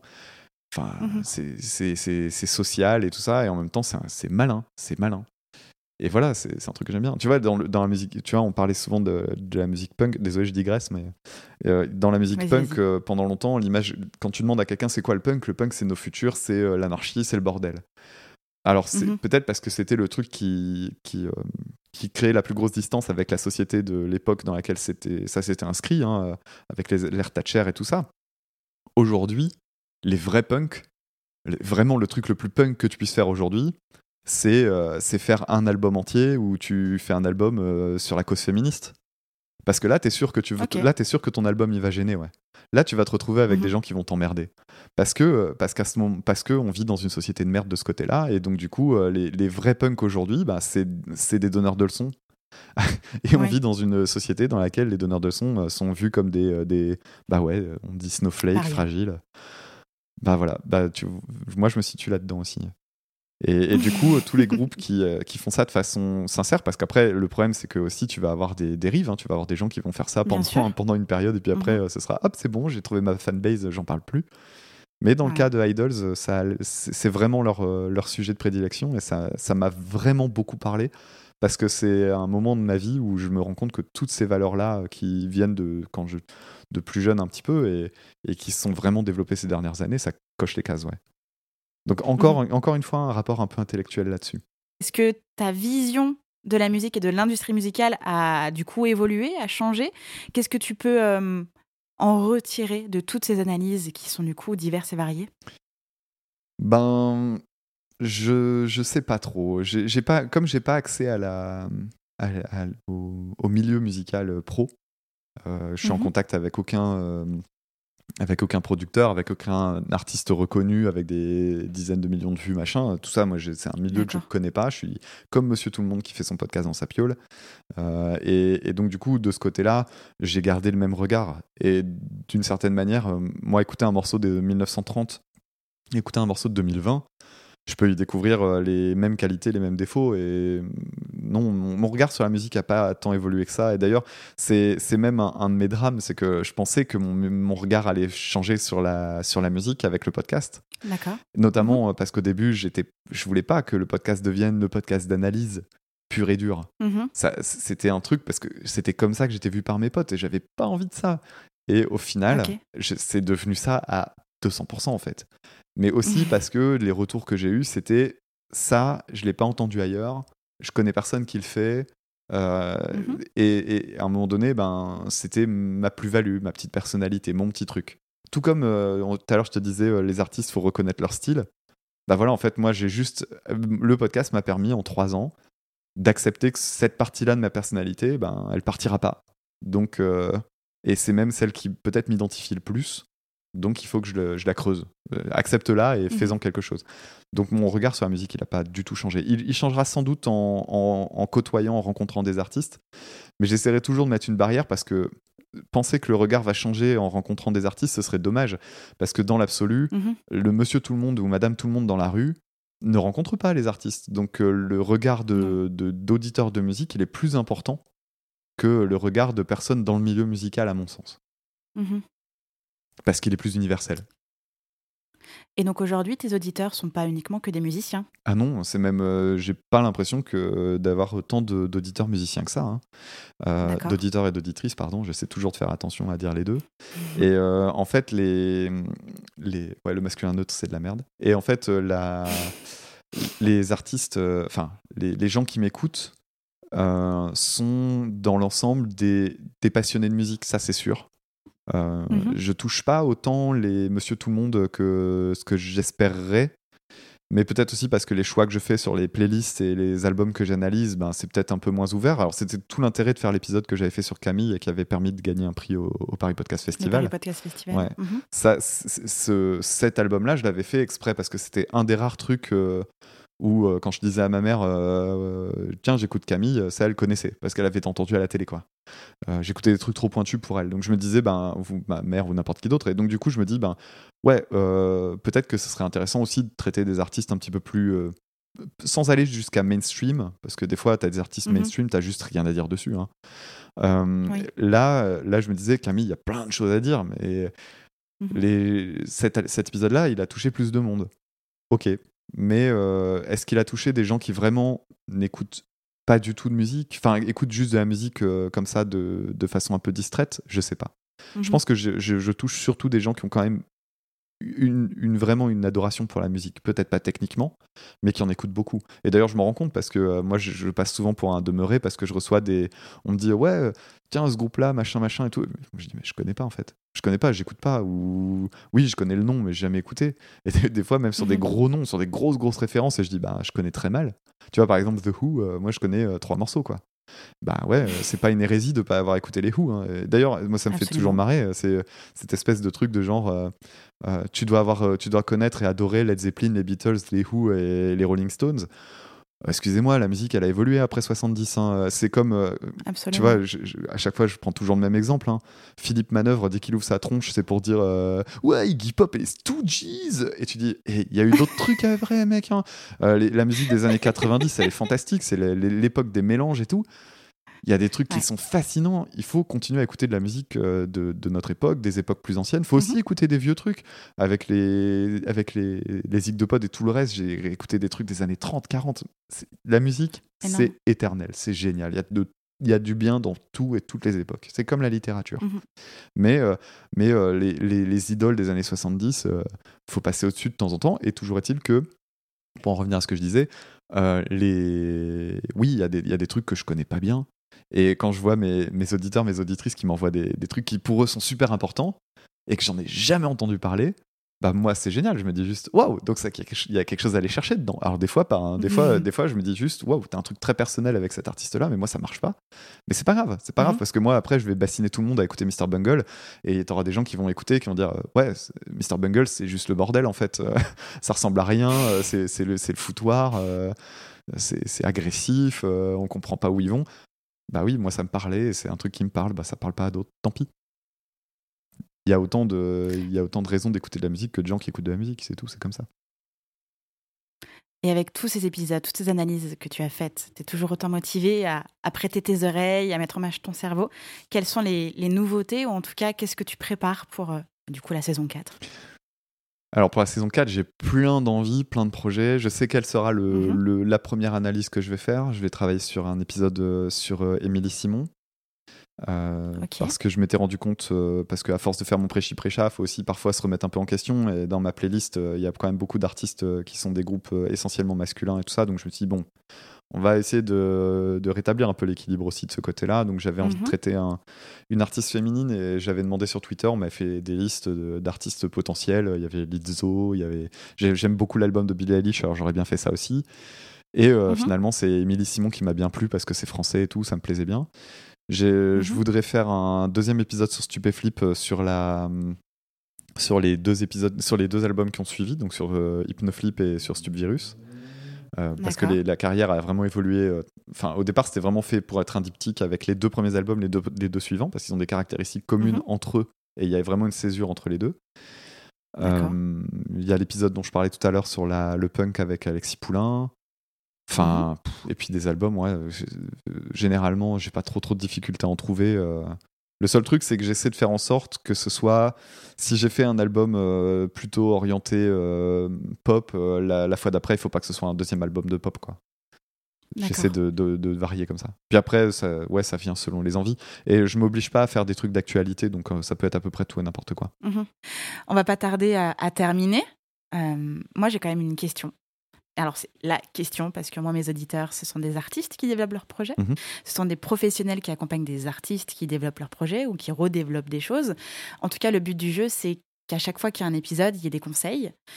Donc, quels sont les conseils que tu peux donner aujourd'hui aux artistes qui nous écoutent et aux professionnels qui nous écoutent pour les aider ou en tout cas euh, leur permettre d'avancer dans leur projet? D'éviter de d'éviter ce que je fais moi, c'est-à-dire d'être trop dur avec soi, parce que euh, au bout d'un moment on finit par plus rien faire. Euh, donc ça mhm. c'est le premier conseil que je donnerais. Euh, le deuxième, ça dépend si tu parles de faire vraiment de musique ou tu, ou tu parles aussi de faire du podcast ou des trucs comme ça. mais les lancement de projet. Lancement de projet. Vas-y. Mhm de pas avoir peur de se planter parce que euh, bon après moi c'est mon côté enseignant il euh, y a que en te plantant que mhm. tu apprends et celui qui se plante pas il, du coup bah enfin celui qui fait rien évidemment il se plantera jamais bien sûr euh, pas hésiter à avoir de l'ambition parce que bon c'est la fameuse idée de il y a que pour ceux qui vont nulle part que tu vas trop loin mhm. mais surtout enfin après c'est ce que je te disais en intro hein, rester modeste parce que les, les matchs vus, les, les personnalités, euh, les arrivistes, euh, les gens qui écrasent les autres, alors peut-être qu'ils marcheront, peut-être qu'ils réussiront et peut-être qu'ils seront heureux comme ça. Ça n'empêchera, ça n'empêche que c'est à cause de gens comme ça qu'on vit dans un monde qui n'est pas super reluisant et super agréable. Mm-hmm. Donc euh, aussi garder de très très fortes valeurs de, de, de, se dire bon ben faire infiniment plus de bien qu'on ne fait de mal voire ne pas faire de mal mhm. du tout. Toujours s'interroger sur est-ce que je fais pas de mal aux gens autour de moi, est-ce que ma façon d'évoluer n'est pas en train de, pas en train d'étouffer quelque chose? Euh. Mhm. Enfin voilà, c'est con, hein, ça fait très, euh, ça fait très donneur de leçons, mais, euh, mais ça, ça, me semble très important. Mais sinon, ouais, le plus important, le mhm. plus important, c'est c'est se lancer et puis le faire avec le plus d'honnêteté et de sincérité possible. Et après, bon, aussi la question de, de rencontrer du succès, un public, que ce soit dans une entreprise ou autre chose. Bon, bah, quand c'est une entreprise, c'est chiant parce que c'est une question de viabilité. Euh, quand c'est un mhm. projet plus artistique, l'avantage c'est ça, c'est que tu peux faire ton truc dans ton coin et si ça touche que trois personnes mhm. mais que ça les touche vraiment, bah t'as as gagné déjà. Voilà. À partir du moment où tu te mets pas en danger à côté parce que tu euh, sabotes ton, ton, métier alimentaire, bon bah a priori tu es libre de faire ce que tu veux quoi. Ah oui, et un dernier conseil aussi. c'est pas un conseil parce que j'ai pas de conseil à donner sur cette question-là. Mais j'aimerais tellement, tellement, tellement dans le milieu de la musique et tout ça, qu'il y ait plus de nanas en fait mais dans, tout, dans mmh. toutes les sphères. Quoi. Dans, et, d'ailleurs, je dis ça en tant que garçon qui fait du podcast sur la musique. Quoi. mais je fais pas ça pour qu'on me donne des cookies non plus, mais euh, le, côté. Euh, enfin.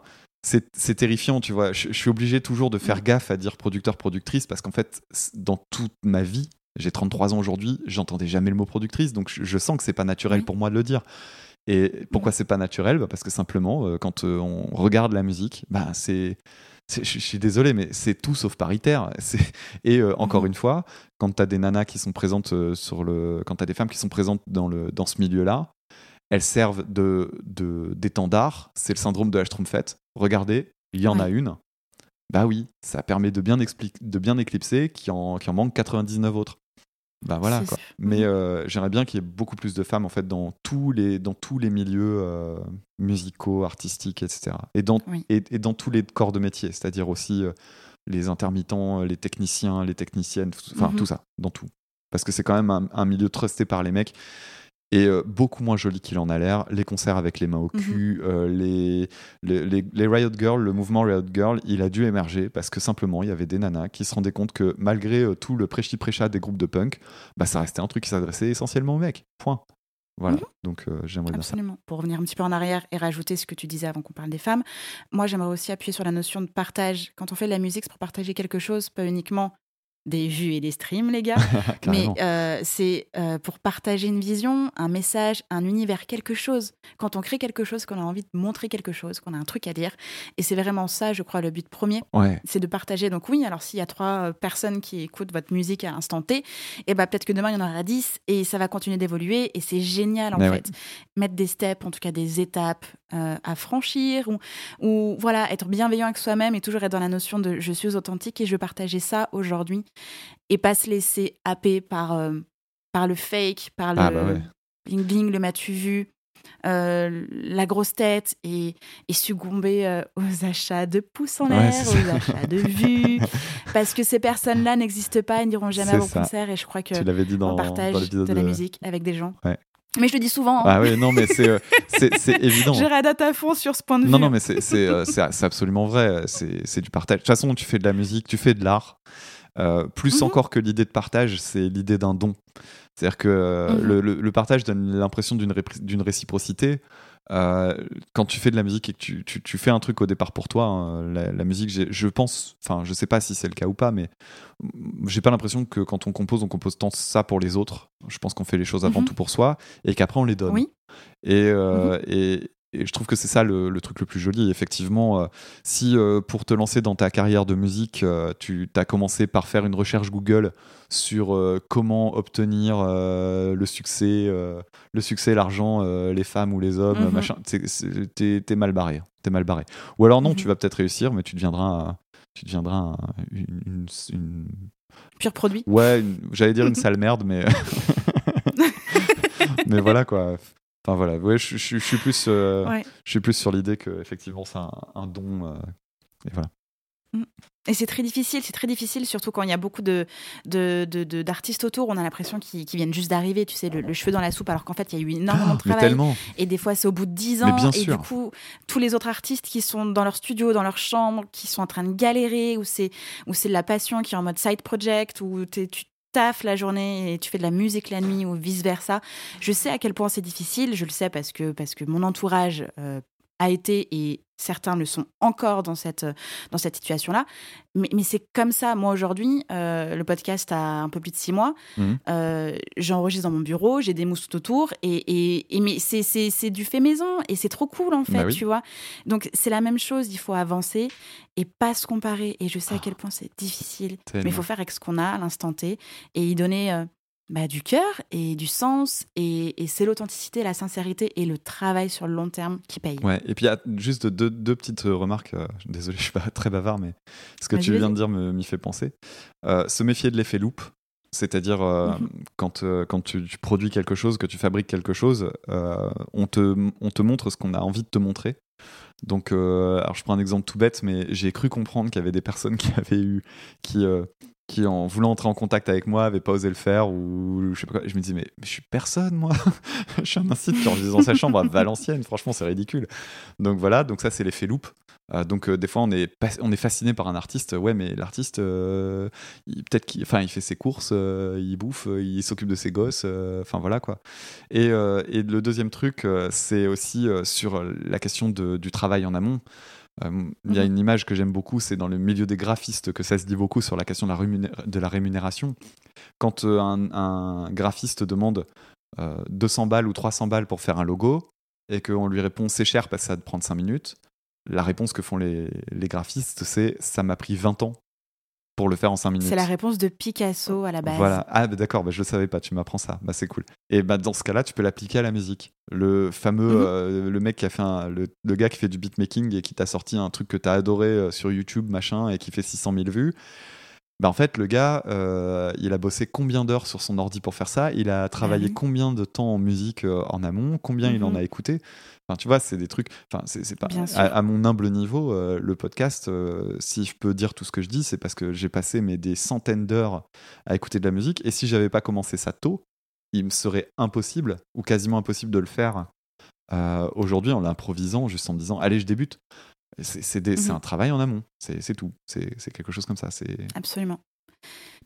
Et c'est tout l'intérêt de Justin Tune, finalement, c'est de mettre en lumière le travail des personnes qui travaillent dans l'industrie musicale. Euh, c'est ça, c'est du travail. C'est des gens passionnés, certes, mais c'est du travail. Et ils ont des métiers, euh, avec chacun un fonctionnement différent des autres. Donc, déjà, un, décloisonner entre les métiers.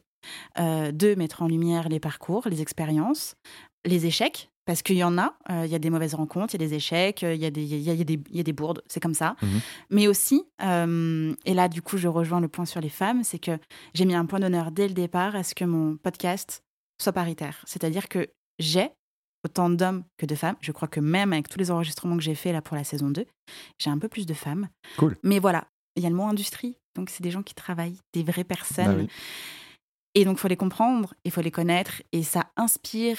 Et, quand on apprend des autres et des parcours des autres, et eh ben, des fois, on gagne du temps euh, sur leur apprentissage à eux. Et je trouve que c'est tout l'intérêt, en fait, de, de rencontrer des gens et de parler. Et comme je parle avec toi aujourd'hui, je trouve ça très cool. eh ben, je te félicite en tout cas d'avoir euh, de, de, faire euh, les choses de façon paritaire parce que c'est bien trop rare. Et comme je te disais, j'échappe pas à la règle et j'ai l'impression que c'est surtout, les, surtout les femmes qui se posent cette question-là. Oh, je me demande bien mhm. pourquoi. Voilà. Alors, si tu veux, je peux te faire des recos euh, d'épisodes à écouter. Tu peux aller euh, directement voir l'épisode, euh, enfin plutôt écouter Diane, tour manager. Après, il y a Camille Maton, il y a Hélène Meignier. Camille Maton qui fait partie de La Petite. Hélène Meignier qui est bouqueuse dans le rock. J'ai des super women dans le podcast. Et puis voilà, après, tu peux fouiller. Mais, euh, mais oui, moi, c'était vraiment hyper important. Bah, J'exerce aussi dans l'industrie musicale, pas que par le studio, mais avant en étant simplement chef de projet, mhm. communication, marketing digital. J'ai souvent été la seule meuf. Et j'ai souvent été euh, la dernière roue du carrosse, en tout ah cas, bah. c'est ce qu'on appelle quand il n'y a plus le choix voilà, euh, ma parole avait moins de valeur. Euh, donc du coup, j'ai pris beaucoup plus de temps à me former et à informer les personnes qui étaient autour de moi. Et puis je me suis fatiguée en fait à faire de la pédagogie à un petit noyau qui ne m'entendait pas finalement. Et du coup, euh, bah, j'ai arrêté de travailler dans la musique. J'ai dit allez stop, j'ai ah, arrêté mes, contrats. Et, et, donc j'ai lancé le podcast parce que parce que en fait. Parce que je dis à un petit groupe d'amis artistes, il faut en faire profiter à plus grand nombre, il faut décloisonner et et la musique, certes, ça peut être un milieu difficile. Et quand on l'apprend, on a l'impression qu'il faut être privilégié et élitiste. Mais en fait, on peut avancer, et t'en es la preuve, euh, on peut avancer soi-même en étant passionné, autodidacte, curieux. Et pour ça, il faut s'intéresser aux autres et aux personnes qui y sont déjà. Mm, mm. Et donc, tout est là, en fait. Justin Tune, c'est tout ça. Ben c'est joli. Et c'est joliment dit. Mais euh, c'est bien que, que, tu, que tu puisses en parler de ça. Et, bah, franchement, si tu pouvais euh, même trouver une façon dans, dans ton format de traiter cette question-là, ce serait, ce serait top parce que l'énergie gaspillée sur euh, le fait de juste rattraper la légitimité, pour les personnes qui connaissent, mm-hmm. qui comprennent pas les, les, les, problématiques liées au féminisme, etc., c'est la première, c'est de dire tout ce que je vais faire va être plus coûteux en énergie parce que avant même de faire la mhm. même chose que toi, monsieur, je vais devoir montrer ma légitimité. Donc, du coup, euh, gaspiller 20% d'énergie ou 50%, 100% d'énergie de plus que toi. Et ça, c'est pas possible, quoi. En étant moins payé la plupart du temps, enfin bref, tous ces, trucs-là. Et puis en plus, en passant pour la chieuse. En plus, parce que finalement, tu poses des questions. Et puis tu te formes et tu t'informes. Donc du coup, tu dis, mais non, les gars, le contrat, il, il fonctionne pas du tout. Que vous êtes en train de proposer là, l'artiste, c'est pas possible. Qu'est-ce que vous faites? Ah bah si, bah si. Donc du coup, t'es la chieuse, du coup, bah, ah bah tu te fais un peu, non pas blacklister, mais euh, tu sais que tu déranges. Et donc voilà, c'est des... Ah, à la fois, il faut plus travailler pour avoir de la place. pour avoir la même chose. Et en même temps, ta place, on te la donne difficilement parce que tu la prends trop. tu vois l'ambivalence du truc? Ah, mais complètement. Mais, mais ça, c'est des questions que. Enfin, c'est des, des, discussions que j'ai, bah, notamment avec Camille Maton, avec Hélène avec Émilie Gonneau, euh, euh, même sans parler de féminisme à l'intérieur du podcast, forcément, on en parle parce que je, leur demande de parler de leur carrière. Donc, on a ces problématiques-là. Je vais écouter ces Diane qui, qui, qui, qui, dit qu'elle a carrément lâché une tournée. Alors, elle ne dit pas de quel groupe ni de quel artiste, parce qu'elle était euh, la seule femme et que que ah. c'était pas très facile pour elle de vivre. Je connais cette histoire. Alors, attends, enfin, c'est pas une histoire, mais je, du coup, je crois que j'ai déjà écouté cet épisode. Il, me semble. il me semble. Théodorie Il me semble. Parce que ça, ça je, me, je, me souviens de, je me souviens avoir entendu parler mhm. euh, quelqu'un de ça. Mais je, réécouterai euh, ces épisodes-là avec attention. C'est vrai que j'ai découvert ton format euh, quand, quand tu es entré en contact avec moi et c'est des choses que j'ai à rattraper. Donc je le ferai avec beaucoup de plaisir. on a encore des trucs à dire on a fait un super grand tour là Ouais, je pense qu'on a fait un très grand tour. C'est pas mal. On est bon. Ça va être dur sur le montage. Franchement, je sais pas ce que je vais pouvoir couper. bon, garde tout. Garde tout. Ouais. Ouais, y a pas de problème. Merci beaucoup, Dame, pour, euh, pour, ah, pour tout ça, ce temps. Euh, et en plus, du coup, euh, là où on enregistre l'épisode, c'est au mois d'août. Donc, en plein avant départ de vacances. Donc, merci pour tout ça, tes conseils. Et, c'était génial. J'ai passé un super moment. Bah, merci, merci pour ton accueil, Justine. C'est très, très, très, c'était très, très bien et très agréable. À très bientôt. À très bientôt. Salut. Salut. J'espère que cet épisode vous a plu. N'hésitez pas à partager le podcast à une personne qui souhaite se lancer dans l'industrie musicale. Si vous aimez le podcast et son contenu et que vous souhaitez me soutenir, rien de plus simple. Il suffit de commenter, de mettre des pouces en l'air, de me donner des étoiles sur Apple Podcast, de suivre les réseaux sociaux du podcast et de vous y abonner sur Facebook, Instagram et Twitter au nom de Justin Tuned. Si vous avez des questions, si vous avez des idées pour les prochains épisodes, N'hésitez à me laisser votre message en commentaire ou alors directement sur l'adresse mail hello@justintunes.com. Merci d'avoir pris le temps de m'écouter et à très vite pour le prochain épisode du podcast Justin Tunes.